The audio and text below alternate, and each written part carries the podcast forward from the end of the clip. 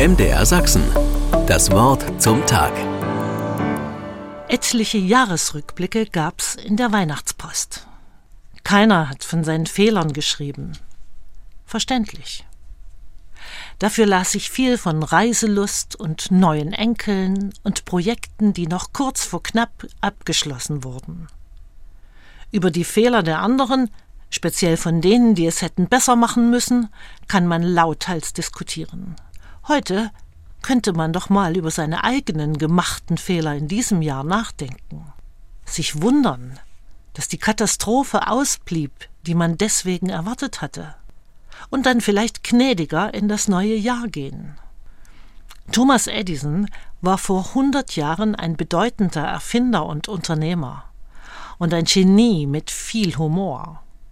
Auch ein Querkopf, er kann wegen seines Verhaltens nicht in den normalen Schulunterricht integriert werden, ist von einer Ohrfeige als 15-Jähriger zeitlebens auf diesem Ohr taub und macht später 2000 Erfindungen.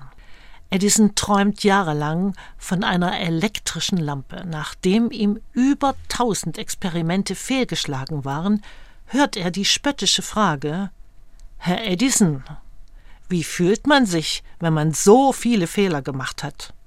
Seine kluge Antwort Wieso Fehler? Ich habe tausend Möglichkeiten entdeckt, wie die Glühbirne nicht funktioniert. Menschen dürfen Fehler machen. Müssen sie sogar. Das glaube ich. Gerade als Christenmensch.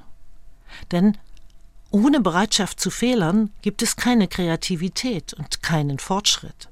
Ich glaube an einen Gott, der freundlich auf Versuch und Irrtum blickt und sich über jede Veränderung freut, die neue Lebenshorizonte erschließt, im alten wie im neuen Jahr. MDR Sachsen.